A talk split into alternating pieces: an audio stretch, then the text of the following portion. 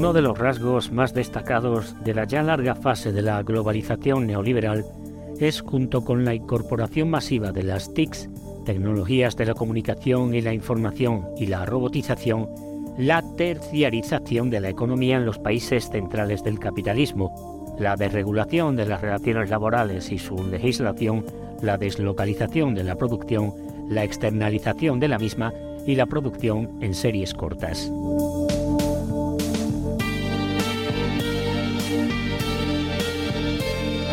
Esta última, las series cortas de la producción en cadena, han sido posibles mediante los factores anteriormente señalados como característicos de la etapa de globalización neoliberal del capitalismo, pero también de las nuevas formas de gestión y organización del proceso productivo, paso del Fordismo a los equipos de trabajo, flexibilización de las tareas y las plantillas de trabajadores, polivalencia del equipo, fabricación por lotes. En clave de gestión empresarial, Dichos cambios representan una serie de ventajas cuando el mercado capitalista mundial empezó a acelerar sus periodos de inestabilidad a partir de la crisis del 73 del siglo XX. Las series cortas de producción significaron un menor coste de materiales, permitiendo desescalar las inversiones globales en los mismos y aprovechar las fluctuaciones a la baja de las ofertas de proveedores en periodos más cortos. En términos logísticos, favorecieron un ahorro en almacenaje, menor ocupación, ajuste de la capacidad de transporte a la demanda prevista. Inditex, Zara, es un buen paradigma. Dentro de una referencia concreta, el grupo no vuelve a producción de la misma si hay alta demanda hasta que en esta no empiezan a agotarse los productos. Desde la oferta empresarial, las series cortas de producción han aportado grandes ventajas. Una de ellas ha sido multiplicar la oferta de un mismo producto, introduciendo pequeñas variaciones estéticas y funcionales, transmitiendo a la demanda una imagen de amplia diversificación, el efecto de la moda y la idea de innovación tecnológica. Se trata de generar en grupos concretos de consumidores la identificación con funcionalidades, diseños estéticos y valores imbuidos publicitariamente dirigidos a determinados grupos de consumidores. Aquí el producto adquiere el valor no tanto de un bien, pensado para satisfacer una necesidad material concreta, sino el de objeto que actúa como signo externo diferenciador, en muchos casos del estatus social de sus poseedores.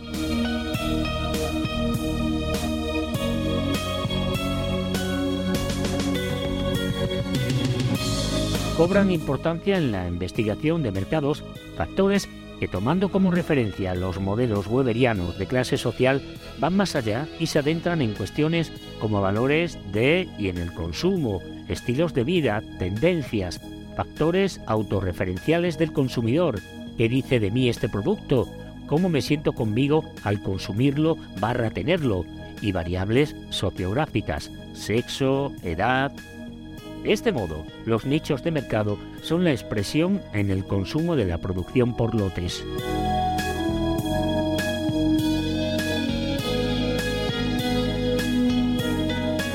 La segmentación sublima la integración del individuo dentro del sistema económico capitalista, haciéndolo sentirse identificado con el propio producto y con el grupo de pertenencia poseedor del mismo, diferente a otros grupos de consumidores y desdibujando la contradicción esencial entre trabajo y capital dentro de una pseudo-democracia de consumo cada vez más desigualitaria.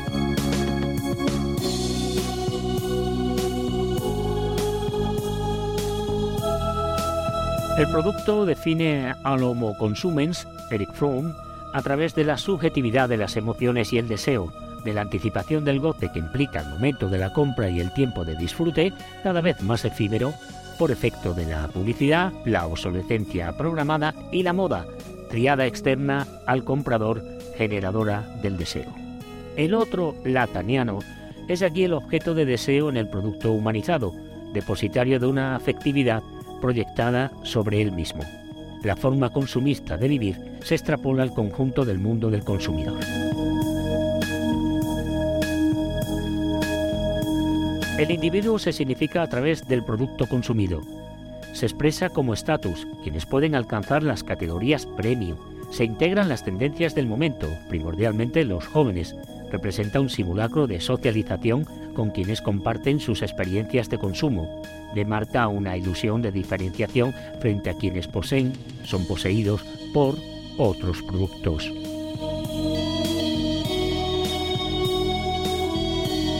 El consumidor se objetiva a sí mismo, remodela su cuerpo en el gimnasio, en el quirófano del cirujano plástico, en el local del tatuador, en el cambio de su máscara social con el maquillaje, vende sus destrezas laborales en la selección de puestos de trabajo y en las webs de empleo de acuerdo a los requerimientos del potencial contratador. Se valoriza como mercancía erótica en las páginas de contactos y de búsqueda de parejas. Busca un refrendo social de acuerdo a lo que posee, no a su cualidad intrínsecamente humana. Entra en el circuito de la mercancía, se despoja de su yo más auténtico.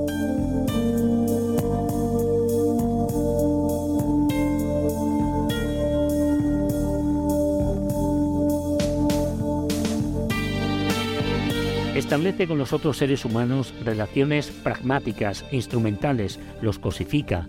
Hederos no entraña compromiso, sino goce individual del otro, sin esfuerzo por conservar el nosotros. Es posible tener 400 amigos en Facebook para intentar llenar el vacío existencial sin los riesgos de aceptar el conocerse en persona.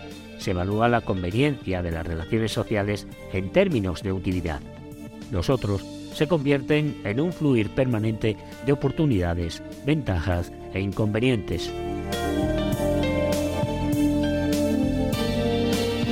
La desvalorización del mundo humano del que hablaba Marx en la producción de mercancías se ha extrapolado al mundo del consumo en esta etapa neoliberal del capitalismo, representándose ahora como la conversión del individuo en mercancía de consumo y en proceso de atomización social.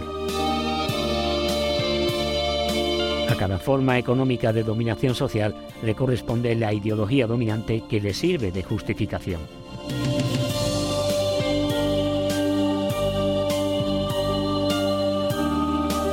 Hasta el siglo XIX del capitalismo se mantuvo su sustento ideológico sobre los dos pilares que en otras formas económicas de dominación estuvieron vigentes, la religión y la legislación jurídica, las leyes. La clase obrera aún era emergente y socialmente minoritaria, no parecían sus primeras organizaciones una amenaza para el capital que los cuerpos policiales no pudieran controlar. Bien entrado el siglo XIX, lo harían la educación universal, los medios de comunicación de la burguesía y la publicidad, frente a una clase obrera organizada que comenzaba a tener proyectos. Adoctrinamiento e incremento de represión policial eran los instrumentos a utilizar. En el siglo XX entraron en crisis la religión y la educación. La publicidad convencional se hizo Dios y habitó entre la clase obrera. Cultura de masas y contracultura entraron a saco, la primera como legitimadora, la segunda como supuesta crítica integrable del capitalismo.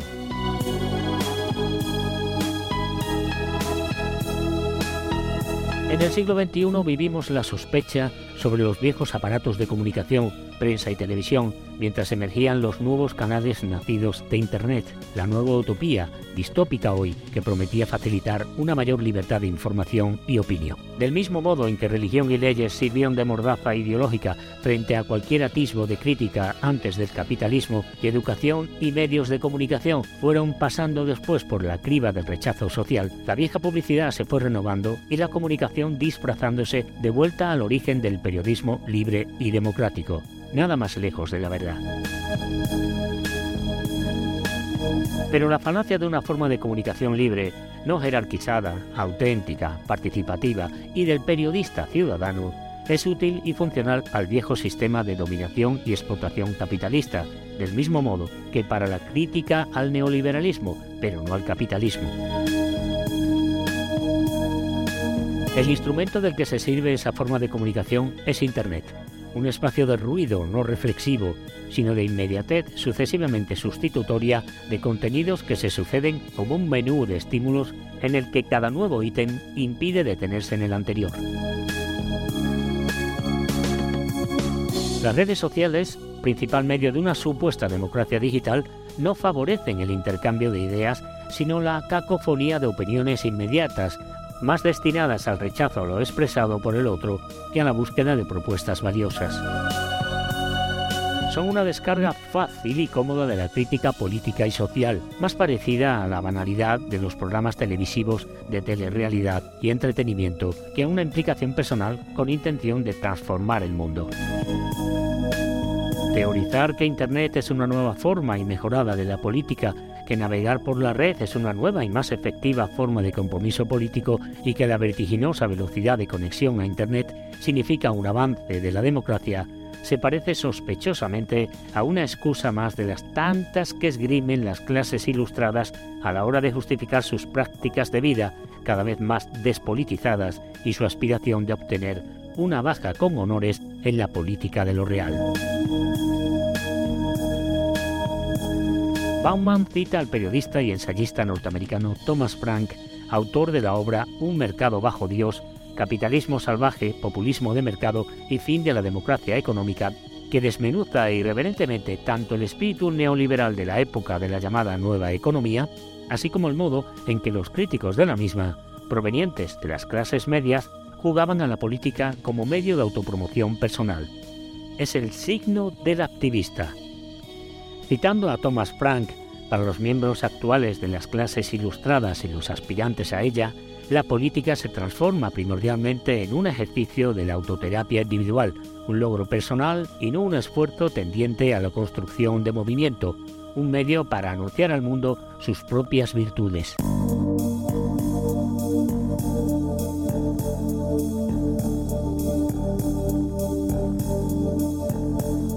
Es difícil hablar de activismo sin hacerlo de las redes sociales y de las plataformas digitales promotoras del activismo. La gran mayoría de los autodenominados activistas y de los ungidos como tales por los medios de comunicación son ante todo ciberactivistas. Su presencia en la calle está más bien ligada a la realización de pequeñas flash mobs y performance y su forma de actuación hacia las instituciones suele atenerse a lo que se conoce como política de lobbies, algo que muy poco tiene que ver con el nosotros colectivo que construye movimiento amplio.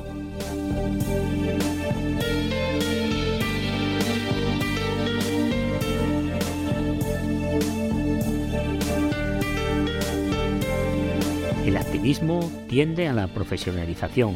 Muchas grandes ONGs internacionales participan en las juntas de accionistas de un sinnúmero de corporaciones multinacionales en cumplimiento de las políticas de responsabilidad social y corporativa de las empresas que dicen practicar una actuación éticamente responsable y medioambientalmente comprometida.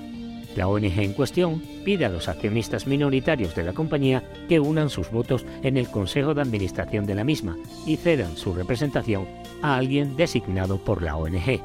La colaboración llega en ocasiones a la cooptación de cargos de activistas o al disfraz de tales para el desempeño de tareas y responsabilidades de RSC de las empresas.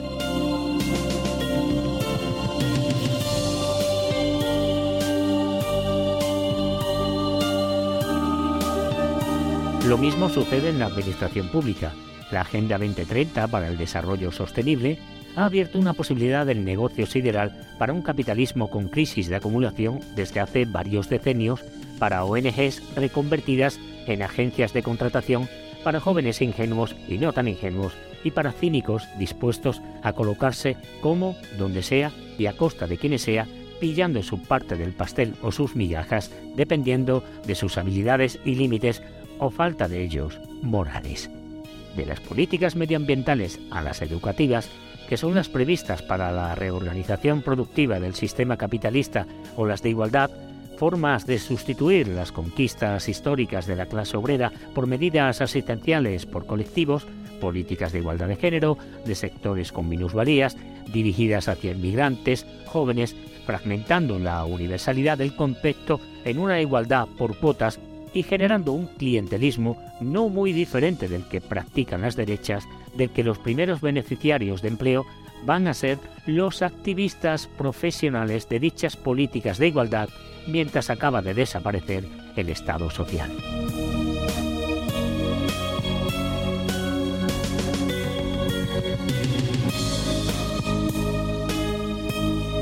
Grandes plataformas promotoras del activismo como change.org tienen como inversores, entre otros varios, a Bill Gates, Richard Branson, el de Virgin y el principal de ellos, Ray Hoffman, fundador de Change y cofundador de LinkedIn, dan empleo a un buen puñado de ciberactivistas.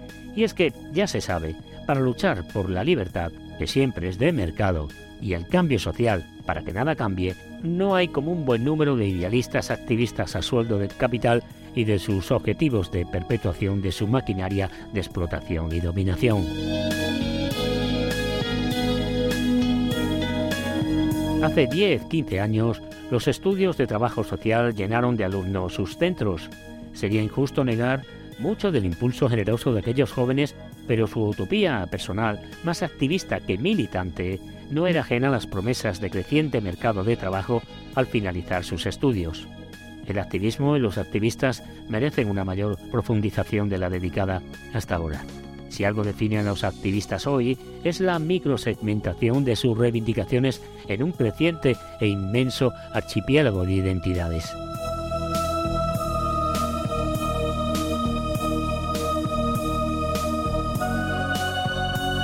Junto a dos viejas identidades como la religiosa o la nacional, históricamente grandes movilizadoras de violencia y conflictos bélicos, coincida o no con estados, tenemos otras muchas.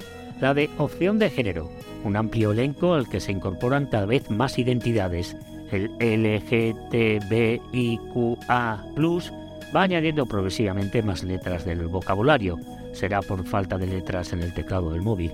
La feminista, que se subdivide en varias corrientes la ficticia oposición entre el feminismo de clase y el burgués. Ambas marchan del brazo el 8 de marzo conmemorando el Día Internacional de la Mujer, no el Día Internacional de la Mujer Obrera, que es lo que empezó siendo y que las supuestas feministas de clase han enfatizado con su llamada sororidad con el conjunto de las mujeres por encima de su condición estructural de pertenencia a una clase social concreta. La del antagonismo entre lo biológico las TERF, entre otras, de ser mujer y el género como elección, transfeminismo. Es lo que pasa cuando, como Simón de Beauvoir, se tiene un día tonto y no se corrige más tarde y se afirma que no se nace mujer, se llega a serlo. La idea que desarrolla la frase es que el significado de ser mujer ha sido construido desde el hombre a partir de los roles sociales que le ha impuesto y que la tarea de las mujeres es construir su propia identidad. La falacia de esa concepción es que es cierta en su primera parte, pero es falsa en la segunda, ya que entreabre la puerta a la subjetividad del género, otra construcción cultural que posibilita la negación del hecho biológico y paradójicamente la elección individual a discreción de lo que se pretende negar, la adscripción a un sexo concreto. Ello no solo caricaturiza la biología, sino que da lugar a una división dentro del feminismo que se irá profundizando con el tiempo, lo debilitará desacreditándolo y abrirá con el tiempo nuevas fuentes de división. Qué distinto hubiera sido una perspectiva de lucha por una equidad que no debiera ser meramente igualitaria, dado el punto de partida desigual en todos los órdenes socioculturales e ideológicos entre hombres y mujeres, dentro de una común lucha de clase contra clase. La de los animalistas, que ponen al resto de las especies animales a la misma altura, cuando no superior, desde una visión sentimentaloide e infantil potenciada por el mundo Disney a la humana. Es un hecho aberrante, toda especie, incluso en lucha entre sus individuos, se esfuerza en primer lugar por sí misma. El maltrato al animal es un comportamiento tan degenerado como el de un activismo que ponga por delante, en hechos y comportamientos, no en palabras, a menudo falaces, al animal sobre el prójimo. El petichismo, esa forma de humanizar a la mascota como a la persona, con frecuencia va unido a la escasa empatía hacia la realidad del mundo humano y a la indiferencia hacia las razones sociales, económicas y políticas de su dolor. La de los veganos, que son la consecuencia depurada del animalismo. Cuando su decisión es individual y libre de presión de comportamiento sectario y no criminaliza a la persona omnívora, su elección es respetable. En los casos crecientes en que deja de serlo, selección de sus relaciones sociales según su alimentación, pintadas y ataques a carnicerías, siendo los principales proveedores de comida vegana multinacionales de la carne. Dejan de serlo y merecen entrar en el dudoso cuadro de honor de los peores animalistas. la de las activistas de la corrección política que acobardan la palabra. Si pudieran lo harían con el pensamiento, al estilo de los acusados como crimentales de 1984, sea sobre los hechos de hoy o del pasado, la literatura, el pensamiento científico, el arte o la indecorosa vida de grandes personajes de la historia. Sospechosamente, respecto al pasado, muestran una pasión inquisidora especialmente dedicada hacia personalidades significadas por su ideología progresiva. Y, curiosamente, se da también entre el sector feminista que afirma que lo personal es político y que exhibe, incluso institucionalmente, su concepto de lo privado como modelo a seguir, al igual que lo han hecho ultras como Berlusconi o Trump, los programas de telerrealidad y las vidas de los famosos. Suelen ser mujeres groseras que intentan convertir sus complejos en éxitos personales y modelos de actuación colectiva la de los milenaristas del fin del mundo. Conectan muy bien con una infancia y una adolescencia previamente aterrorizada por medios de comunicación y redes sociales, educadores y políticos. Ha de ser duro pensar a tan corta edad que el planeta se puede ir al carajo en 30 o 40 años y que puede ser la última generación viva sobre la Tierra que antes de llegar a viejo conocerás un nivel de destrucción no imaginable. Y sin creer todo lo que dicen los científicos, lo cierto es que lo que vamos viendo no pinta bien. Pero hay un fatalismo de fondo y una urgencia que oculta que las transformaciones energéticas, de movilidad, productivas, de consumo, de costes y precios, los está pagando ya la clase obrera, que los va a pagar mucho más hasta su miseria más radical. A estos niños, Greta Thunberg, los de Extinction Rebellion, que creen coherente en sus denuncias el atacar la belleza del arte, concienciados por el capital de la urgencia de los cambios, alguien debiera poner ante sus ojos la película coreana Snowpiercer, Rompenieves. En ella, los viajeros de cola de un tren diseñado por un ingeniero tras la edad de hielo que ha eliminado la vida sobre la Tierra comen unas barras de gelatina fabricadas con restos humanos facilitada por los ricos de los vagones de cabecera. Los miserables se acaban enfrentando a los que dirigen el tren y finalmente a su dueño. Es la historia de la humanidad y de sus formas de dominación. Esclavos contra ciudadanos libres, plebeyos contra patricios, siervos contra señores, asalariados contra empresarios, miserables contra ricos, siempre habrá un motivo de rebelión. Los niños de la burguesía, a los que sus padres limitan la hora de jugar con la Play, no son el mejor exponente de una lucha igualitaria por la supervivencia de la especie. El paso del obrero masa, concentrado en grandes empresas con identidad de clase, organizado y con cierta conciencia de la misma, al obrero social de Negri, descentralizado, dividido en multicategorías, desidentificado de su conciencia del ser y desorganizado, es correlativo con el tiempo en el que muere la oportunidad de una liberación colectiva, la condición de asalariado que crea riqueza frente a quienes viven de ella y la realidad social, económica y política se fragmenta en un crisol de identidades que por la propia naturaleza individualista del activista entrará como alternativa.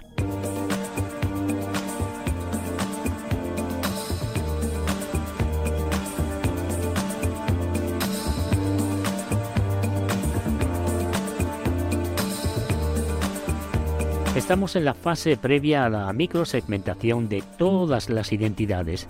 Frente al capital ya no está el obrero concienciado y militante que expresa un no dentro de una conciencia colectiva que le lleva a organizarse en un movimiento de clase mucho más amplio, el de una colectividad que resume a casi todos.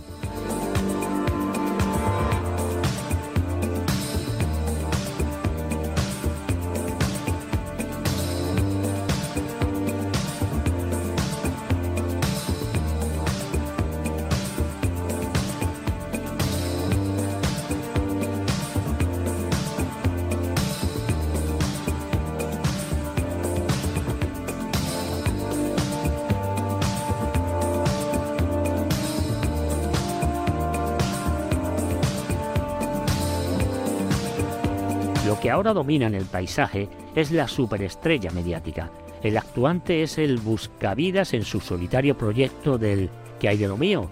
en una deriva narcisista hacia causas cada vez más minoritarias y particulares.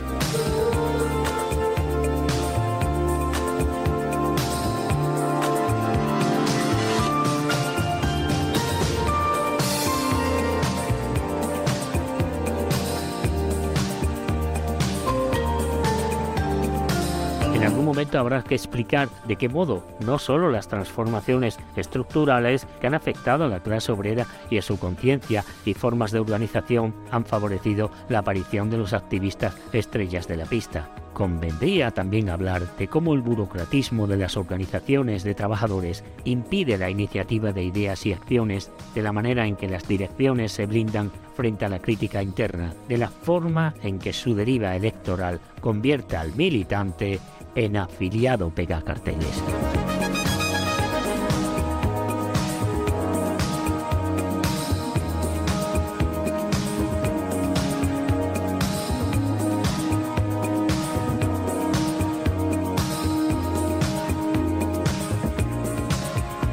Este y otros tantos audios como este de Enfoque Crítico puedes encontrarlos en plataformas y redes sociales como iVoox, Amazon, Spotify, iTunes, arroba enfoque crítico guion bajo, en Twitter, facebook.com barra debate a fondo y taos en la red.